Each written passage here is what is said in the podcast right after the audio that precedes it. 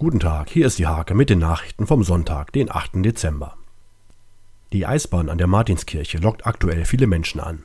Die Hake am Sonntag bietet insgesamt drei Verlosungen an, die besonders an die Kinder gerichtet ist. Drakenburgs Ole Schüne wird nach gut 30 Jahren saniert. Das Fachwerk wird neu verfugt und die Nachtspeicherheizung ersetzt. Wie können Schüler und Lehrkräfte dem Rassismus im Alltag begegnen? Dieser Frage wurde jetzt im Gymnasium Stolznau nachgegangen. Das Netzwerk Landkreis Nienburg kämpft für Frieden, Umweltschutz, Demokratie und vieles mehr. Zum Tag der Menschenrechte findet jedes Jahr eine besondere Veranstaltung statt. Mehr als 120 Wasserretter trafen sich im Weser-Wie, um ihre Vereinsmeister zu ermitteln. Eine schöne Gelegenheit, um Schwimmer aus anderen Trainingsstandorten zu treffen. Diese und viele weitere Themen lest ihr in der Hake vom 8. Dezember oder auf www.diehake.de.